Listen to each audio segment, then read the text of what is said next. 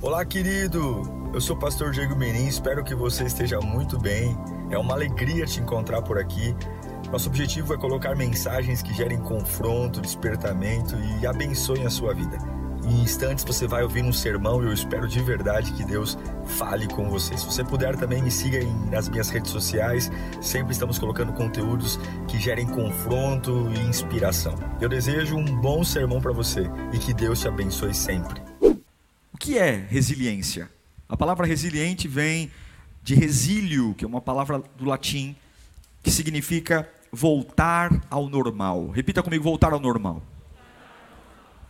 Já viu um elastiquinho? Que gente, esse que a gente né, usa para juntar dinheiro?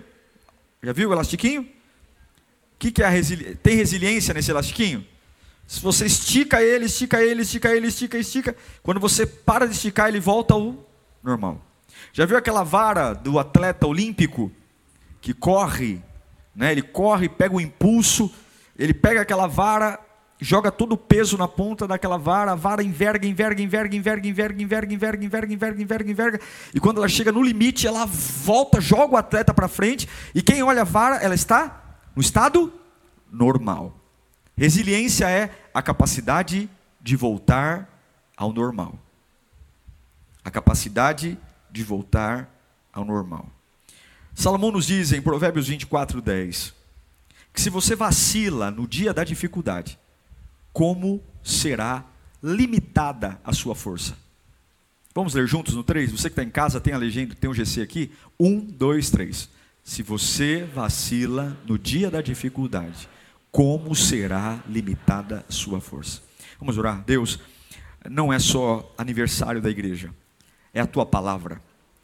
Nossa vida precisa da palavra. Quem somos nós sem a palavra? Certamente não sobreviveremos. Oxalá o homem carregue uma palavra.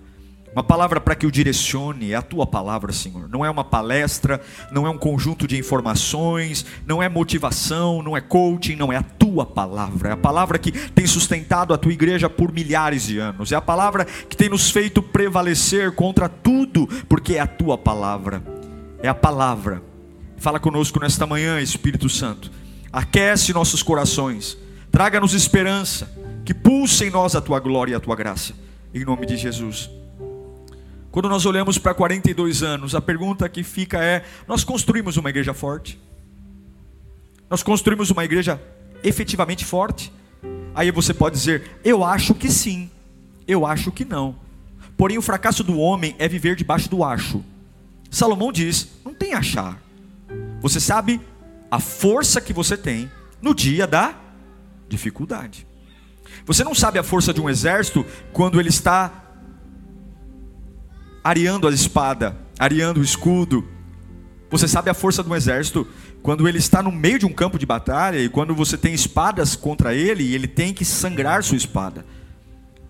Salomão vai dizer que se você vacila no dia da dificuldade, você sabe que a sua força é pequena. Quando nós olhamos para tudo que vivemos esses 42 anos, e eu não falo só sobre instituição, porque Lírio dos Vales não é prédio. Eu tenho conversado com os pastores sobre isso. Não tem apego a prédios. Ah, porque nós temos. Ah, não, a história não está num prédio. A história está em pessoas. Nós carregamos uma marca. Uma igreja simples. Que é simplicidade? Para todos. A gente não prega para intelectuais. Não pregamos para analfa. Pregamos para quem precisa. Ah, vocês são uma igreja de afrodescendentes, são uma igreja intelectual. Não, nós somos a igreja de Cristo. Uma igreja que quer ser simples, que quer pregar para aqueles que querem ouvir a palavra de Deus. Somos esse alírio, uma igreja humilde, uma igreja que não valoriza a plataforma, que quer pregar o evangelho não para as pessoas dizerem como vocês pregam bem, mas dizer como eu entendo bem a palavra. Não é o quanto as pessoas acham que a gente é bom, mas é o quanto a gente consegue ser útil. A simplicidade, ela é maravilhosa. As pessoas querem o simples. No mundo tão complexo, tão confuso, a simplicidade do evangelho tem sido um oásis. Uma igreja intensa, que é o CIR. A intensidade é a energia que a gente aplica ao que faz. Se Deus colocou toda a energia para nos salvar, por que, que vou adorar de forma sonsa? Por que, que vou pregar de forma sonsa? Por que, que vou servir de forma sonsa, com cara de paisagem? Não, é sangue nos olhos. Não é porque a gente é aparecido, mas é porque por mais que a gente venha queimando pelas pressões da vida, a gente sabe que nós nos derramamos em Deus, e na medida que nós o adoramos, ele nos renova. Então, Jesus é apaixonante. Não tem como falar de algo apaixonante de forma sonsa, de forma tímida, e a relevância a relevância de que o nosso desejo, os pastores dessa casa, os levitas, os voluntários, a gente não vem à igreja para se sentir feliz, a gente vem à igreja para servir. A gente quer marcar a vida das pessoas. A alegria de um pastor da Lírio é quando nós olhamos para uma pessoa dizendo: Como é bom estar nessa casa.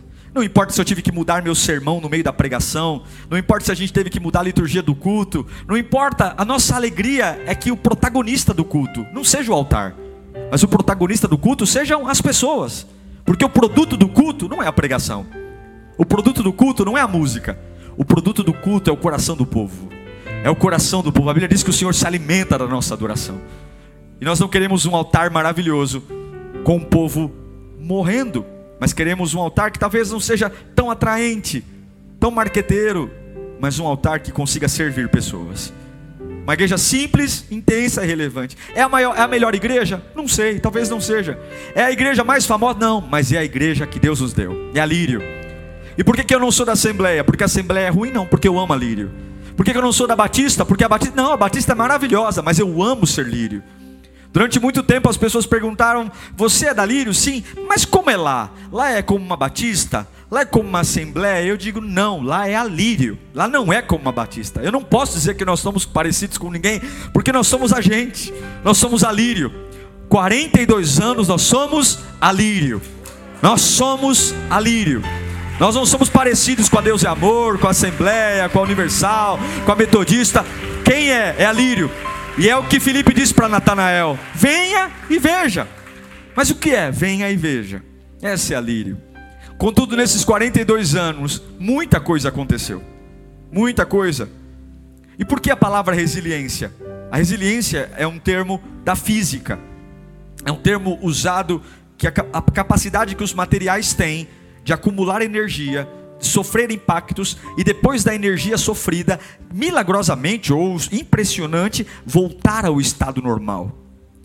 É a plasticidade dos elementos, é a elasticidade, é você ser esticado, pressionado, dobrado e depois que essa pressão passa, como se nada tivesse acontecido, a vara do salto em vara do atleta volta ao normal. A, a, a borrachinha que você coloca o dinheiro, depois de esticá-la, ela volta ao tamanho normal. A resiliência está na natureza. Existem muitos incêndios florestais que não são causados pelo homem. Tem muitos incêndios florestais que é do bioma.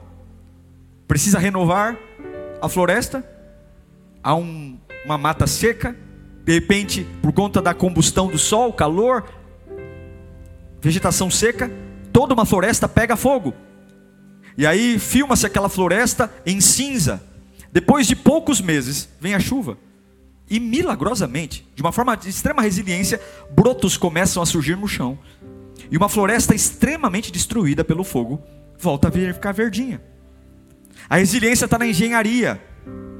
Qualquer engenheiro bom sabe que, por mais que o concreto seja extremamente duro, o concreto precisa ter resiliência. Porque num dia de sol, o concreto ele vai dilatar. Converse com o engenheiro. Toda ponte é preparada para isso. No calor extremo, o concreto dilata. E depois que vem o frio, ele contrai. A resiliência está em tudo. Tudo. Então, definindo a você o que é ser resiliente, o que é ser uma igreja resiliente, o que é ser um liriano resiliente? O que é ser alguém resiliente? É a capacidade de recomeçar tudo de novo, depois de sofrer um dano, uma perda material, física e espiritual. Eu tenho 37 anos de lírio, e 37 anos é a minha idade. Ao longo desses 37 anos, a gente ganhou muita coisa. A Líria é quatro anos mais velha que eu. E a gente perdeu muita coisa.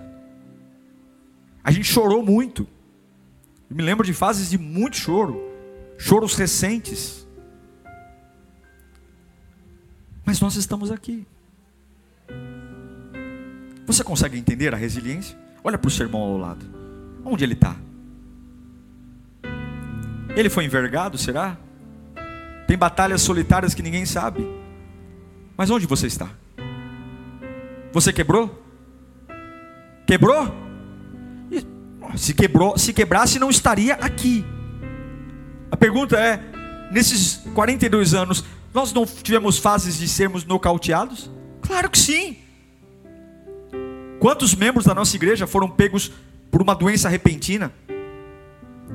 Falência em negócios, perdas financeiras. Não dá para destrinchar os 42 anos, porque estamos falando de muita gente, cada um tem sua história, mas pense, no tempo que você está aqui na Lírio, talvez não sejam 42 anos, mas sejam meses, anos, dias. Lembre, com certeza você vai ter a morte de alguém muito próximo, de alguém muito vital.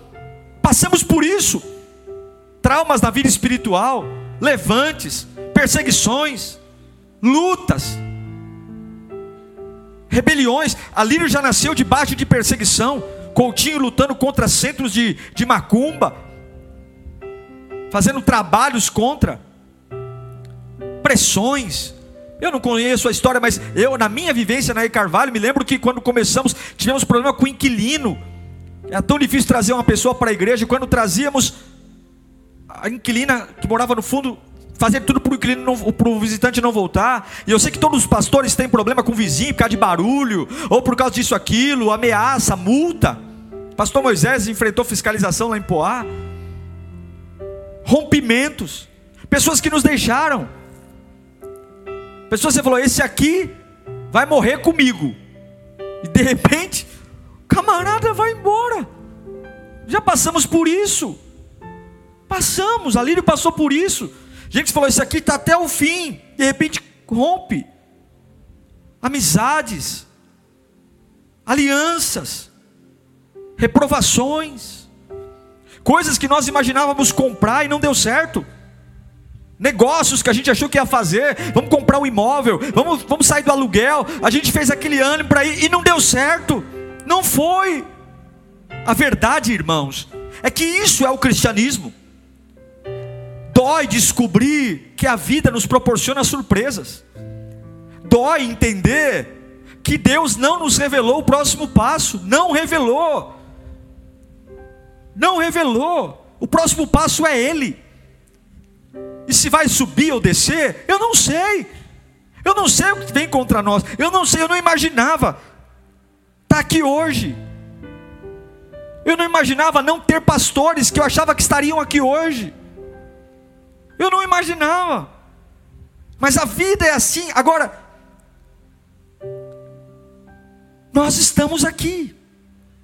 Isso não é motivo de tristeza. E eu sei que talvez você está me assistindo em casa e está dizendo, Pastor Diego, eh, eu estou na Líria há pouco tempo, mas se você está em pé hoje, de alguma forma, você foi resiliente. Agora, se Salomão diz que se você for fraco no dia da adversidade, essa é a sua, pequena será a sua força. E se a resiliência é a capacidade de voltar ao estado original. Eu aprendi que você não deve confiar nas suas emoções, elas mentem. As emoções elas sempre vão te apresentar caminhos fáceis. E o caminho mais fácil é fugir, é a fuga, é a desistência, é entregar. Mas as emoções elas são mentirosas. Seja muito sincero aqui, não precisa levantar a mão. Mas quantos já pensaram em desistir da fé, da igreja? Se você falar que nunca, a carruagem de fogo está vindo te buscar agora. Achamos o novo Elias. É claro que sim. É claro. Porém, como ser forte? E aqui eu queria que você guardasse esse texto, que eu vou ler agora. Romanos 12, 12. Paulo vai nos ensinar a capacidade de ser resiliente no dia da força, no dia da angústia. E eu digo que esse versículo talvez resuma muito do que Alírio é nesses 42 anos. Paulo fala sobre três coisas. Romanos 12, 12. O apóstolo Paulo diz a mim e a você. Alegrem-se onde? Aonde? Na esperança. Um, alegrem-se. Dois, sejam. Sejam. E três. Um. Dois.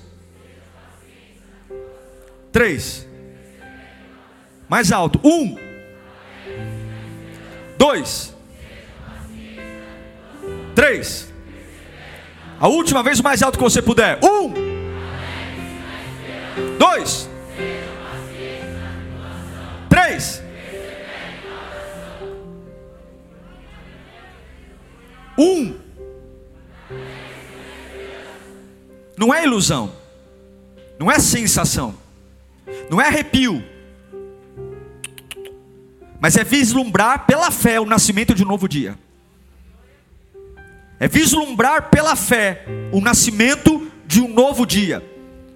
A esperança é o ingrediente número um para que alguém nocauteado pela vida, nocauteado por acontecimentos, volte a respirar. Sem esperança você não aguenta.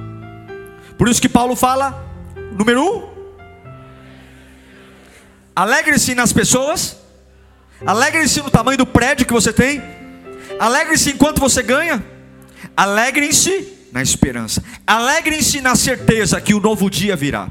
Lírio, são 42 anos de batalha, mas nós não nos alegramos olhando para trás, nós nos alegramos na esperança. Deus sempre terá um novo dia para nós. Eu quero liberar essa palavra para os lírios que estão aqui, para os líderes que estão aqui, para você, pai de família que está aí. Pastor, como que eu sou forte no dia da angústia? Como que eu sou forte? Alegrem-se na esperança. Por que, que eu canto apaixonadamente? O que, que aconteceu de bom hoje? Não aconteceu nada de bom, mas eu me alegro na esperança. Que, nossa, o que, que aconteceu? O que, que você falou hoje? Você está apaixonado? Não, eu não estou apaixonado por ninguém, nada. Eu carrego uma esperança. Meu irmão, se não fosse a esperança, Jó teria morrido. Jó viveu dois mil anos antes de Cristo. Ele não conseguiria dar volta por cima se não fosse a esperança. Jó é o típico personagem resiliente. Vou te dar alguns exemplos. Você está com dificuldade na alma? Jó teve. Jó 6, 2 e 3. Coloca aí rapidinho. Olha o que ele fala. Se tão somente pudesse pesar a minha aflição e pôr na balança a minha desgraça, veriam que o seu peso é maior do que o da areia dos mares. Por isso as minhas palavras são tão impetuosas. O que, que já está falando? Se vocês pudessem conhecer como está minha alma agora, vocês iam entender por que, que eu estou falando como estou falando. Por que, que eu falo como falo. Se vocês pudessem conhecer a aflição e colocar na balança a desgraça da minha alma além da alma estar tá arrebentada, Deus coloca uma prova nele que o camarada não consegue comer. Está lá. Jó capítulo 6, versículo 7. Recuso-me a tocar nisso. Ele está falando de comida. Esse tipo de comida causa-me. O cara está tão doente, tão doente, tão doente que ele não consegue comer. Se você for ler os versículos anteriores, você vai ver que ele fala que a comida não tem sabor. Ele perdeu o paladar. Tá bom por aí para você? Não. A pele dele a pele dele ficou doente. Jó capítulo 7, versículo 5. Meu corpo está coberto do quê? Do quê? Ai, pastor, eu tô com Meu corpo está coberto de vermes e cascas de ferida. Minha pele está e vertendo pus. Mas não é só isso. Respira fundo. Respirar hoje é uma, uma benção na época de Covid, né? Mas nem isso ele conseguia fazer. Jó 9,18. Não me permitiria recuperar o fôlego, mas me engolfaria em agrúrias. O que ele está falando? Eu estou tão amargurado, eu estou tão ansioso, eu estou tão doente na alma que eu estou com dificuldade de respirar. Já passou por isso? Mas não é só isso não. Tomar banho é bom, não é? Não é bom tomar banho? Nem isso ele conseguia. Em Jó capítulo 9, versículo 30 e 31. Mesmo que eu lavasse com sabão e limpasse as minhas mãos com soda de lavadeira, tu me atirarias num poço de lodo, para que até as minhas roupas me detestassem. O que, que ele está falando? Nem que eu me lavasse, nem que eu passasse soda, o que está no meu corpo gruda na pele, gruda na... não adianta. As minhas roupas me detestam, dói. Aí você olha para um camarada como esse e você fala, ele é um desgraçado. Não é à toa que os amigos falam que ele é um desgraçado, Deus o abandonou. Como é que um camarada desse sobrevive? Como é que você sobrevive? Sem contar mulher, sem contar enterrar dez filhos, só que aí ele fala. Alegria está na esperança. Jó 19, 25. A mesma boca que fala tudo isso. Vamos ler juntos no 3? 1, 2, 3. Eu sei que o meu redentor vive e que no fim e que no Por que, que eu aguento o pus saindo da pele? Por que, que eu aguento minha pele, minha pele sair vermes? Por que, que eu aguento essa ansiedade que o coração fica parecendo que vai sair pela boca? Porque eu sei que um dia, quando vai ser? Eu não sei, eu não sei, eu não sei. Eu não sei quando. Mas eu sei que um dia ele se levantará. E quando ele se levantar, oh meu Deus do céu, quando ele se levantar, tudo isso vai acabar. Então por que você não nega Deus? Porque um dia ele se levantará e levantou. E levantou em Jó capítulo 42, versículo 10. Num dia comum, num dia comum, depois que Jó orou pelos seus amigos, ele se levantou do trono e o Senhor o tornou novamente próspero e lhe deu em dobro tudo o que tinha antes. Levanta sua mão para cá. Eu não sei como é que está seu coração nesses 42 anos, mas alegre-se não em quem fica ou em quem vai, não enquanto entra, enquanto sai. Alegre-se na esperança. Alegre-se na esperança. Pregue na esperança. Sirva a Deus na esperança. Viva na esperança. Ele se levantará. Alegrar-se na esperança é ter a certeza que a luta e o fracasso não determinam o fim de uma nova etapa. Não, é a resiliência pela fé. Perdemos, a Lírio perde, mas o Senhor está no controle. Com Jesus não há dúvidas, meus irmãos, que somos mais do que vencedores, que podemos voltar ao estágio original. Como pode um homem que está com a pele debilitada mas é o que Salomão diz em Provérbios capítulo 14, versículo 32. Como é lindo esse texto. Quando a calamidade chega, quando chega a calamidade, os ímpios são derrubados. Os justos, porém, até em face da morte, encontram refúgio. Deus está com você. Qual é a sua certeza de que você amanhã não vai sucumbir? Eu me alegro na esperança. Qual é a esperança? não está em lugares, não está em pessoas, está no meu redentor. Eu creio que nenhum de nós tem um problema maior do que o que já teve aqui. Mas o Senhor nos está dando a esperança hoje. Põe a mão no seu coração e diga: Deus está renovando a minha esperança. Deus está renovando a sua esperança. Um, qual é? Lembra do dois? Paciência. Qual é o dois? A paciência é o segredo para vencer obstáculos. Sem paciência você não vence. Com paciência você é chamado de trouxa, de idiota, de sonso, mas a paciência é a capacidade de você vencer obstáculos. A síndrome da pressa que entrou na nossa vida de resolver tudo no único dia é o mal do século que tem roubado do ser humano a capacidade de se sentir abençoado. A pressa nos tira a capacidade, porque para que eu preciso de um Deus se eu resolvo os meus problemas? De que me serve um Deus se eu luto as minhas lutas? De que me serve um Deus se minha vida está na minha mão? Quando Paulo diz paciência na tribulação, ele está dizendo o seguinte: que você pode sobreviver a toda a pressão tendo uma personalidade firme e paciente. Por que, que você consegue ser firme e paciente? Porque você tem alegria na esperança. Tiago nos ensina, em Tiago capítulo 5, versículo 7. Olha esse texto, gente. É Bíblia, está aí na sua Bíblia. Vamos ler juntos no 3? 1, 2, 3. Portanto, sejam. Até quando? Ele já voltou? Então você não tem o direito de perder a paciência. Eu estou muito esquentadinho. Problema seu.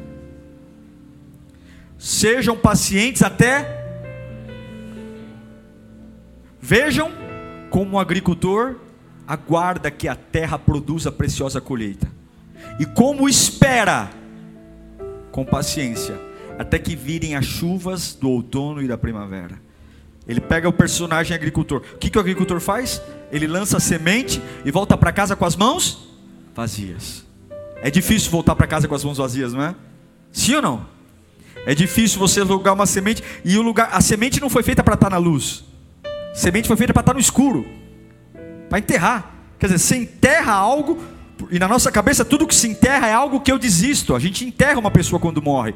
A gente enterra um animal quando morre. A gente enterra. E a semente é o grande paradoxo da fé, porque a semente para dar certo ela tem que ser enterrada.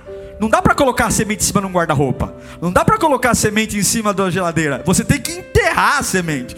Você tem que colocar ela no escuro. Você tem que colocar ela debaixo da terra e voltar para casa sem nada. E a única certeza que você tem é: eu tenho uma esperança de que vai dar certo. E eu tenho que esperar. Não dá para ir todo dia lá ver a semente. Tem o tempo certo. Tem a fase certa. E eu quero que você entenda em nome do Senhor. Levante suas mãos para cá. Eu não sei quais são as tribulações que você tem passado. Eu não sei quais são as lutas que você tem enfrentado. Só você sabe, mas Deus está dizendo: tenha paciência.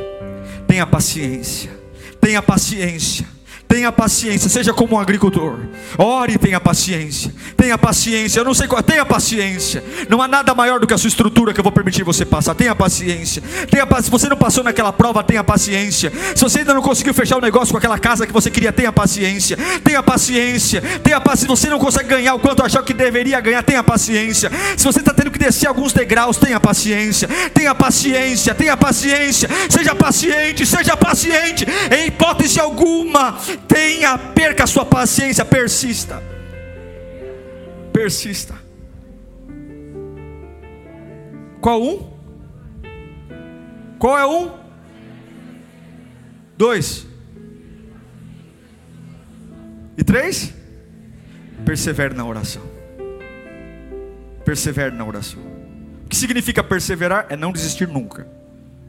O que é perseverar? Não desistir nunca. Olha, a gente negocia tudo, menos a desistência. Negocie tudo, menos a desistência. Perseverar é desistir? Nunca.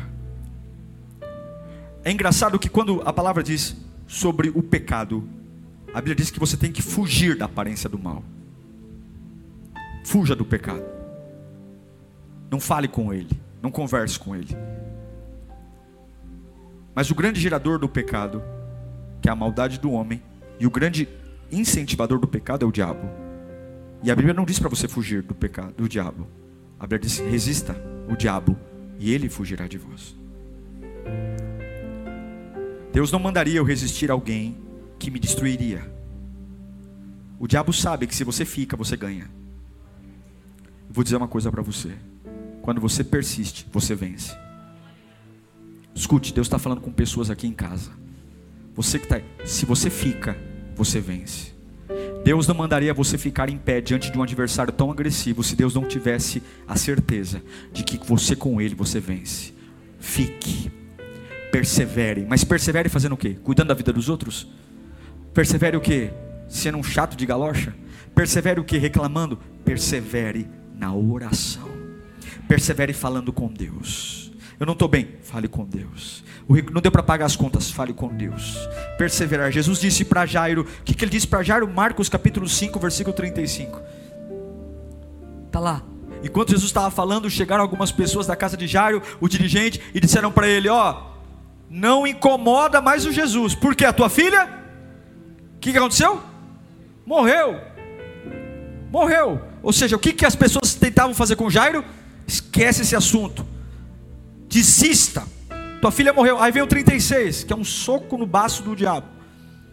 Não se importando com o que eles disseram. O que, que Jesus disse para Jairo? Não tenha medo. Então somente creia, persevera. Mas chegou a notícia agora, coração parou, pulmão já era, acabou, é uma crise, é um caos.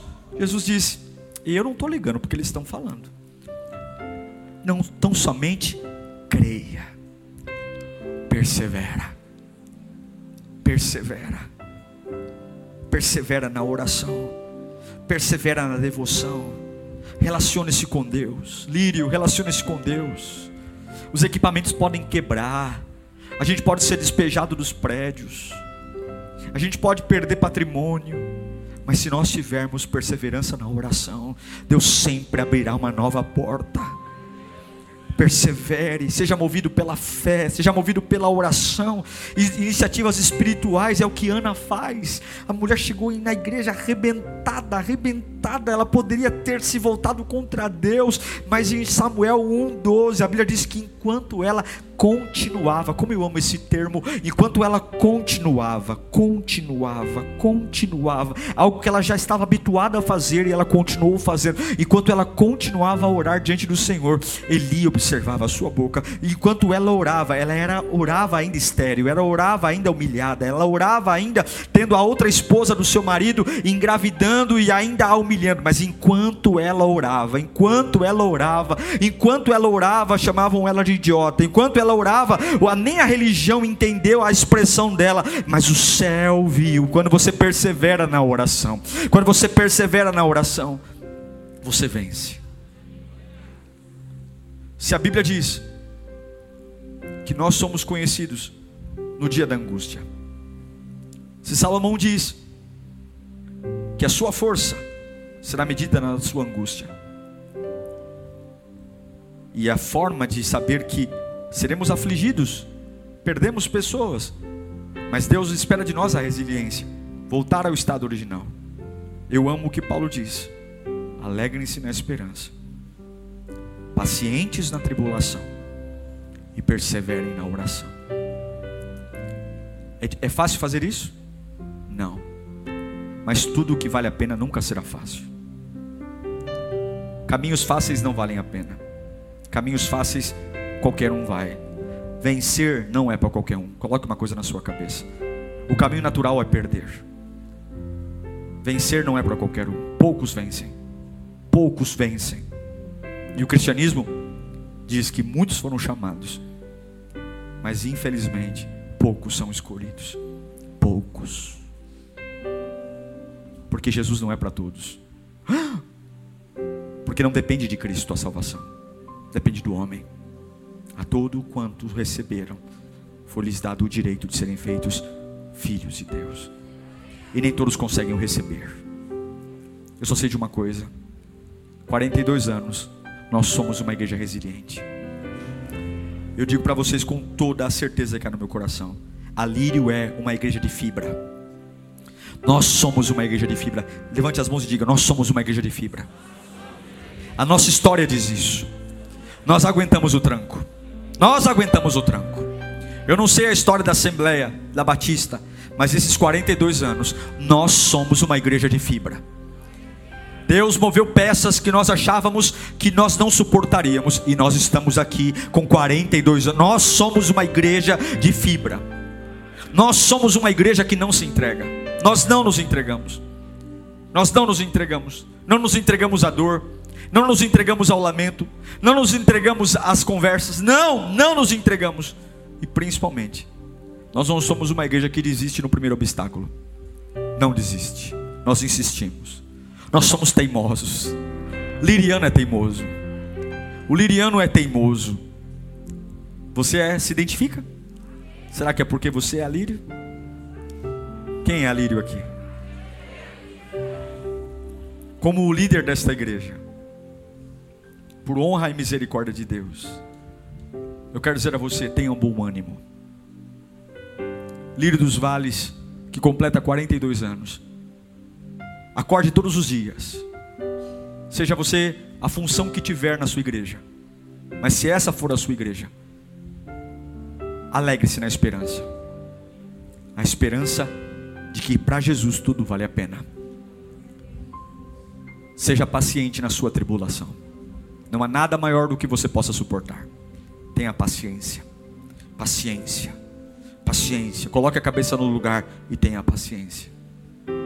E persevere na oração. E você vai ver que assim como a vara de um atleta olímpico enverga, mas não quebra. Você vai voltar ao estado original. Quando os desafios vierem, lembrem-se quem você é. Lírio dos vales. Coutinho veio. Coutinho passou. A Meire veio. A Meire passou. Pastor Celso, saudoso, querido e amado Pastor Celso, veio e ainda tão recente, coração ainda dói, Deus o recolheu. Tivemos outros pastores, Pastor Messias, Pastor Eli, tantos pastores que passaram por esta casa. Hoje sou eu, amanhã pode não ser mais. Mas a líder não depende de Diego, de Moisés, de Douglas, de Alain, de Melk, de Ney, de Carabelli, de Sidnite. A lírio é do Senhor Jesus. E vou dizer uma coisa: quando as peças mudam, o trono continua ocupado. E o que Deus espera do povo da Lírio é isso. Alegre-se na esperança. Paciência na tribulação. E persevere na oração. E nós faremos 84 anos em breve. Não sei se quem estará lá, mas que a lírio dos vales estará viva até a volta de Jesus. Isso eu tenho certeza. E essa é a minha alegria. É a sua alegria? A alegria de um homem é o legado que deixa. É a história que constrói. A Lírio é muito maior do que todos nós, porque a Lírio é a casa do nosso Deus. E eu quero que você aplauda o dono da igreja, Jesus Cristo.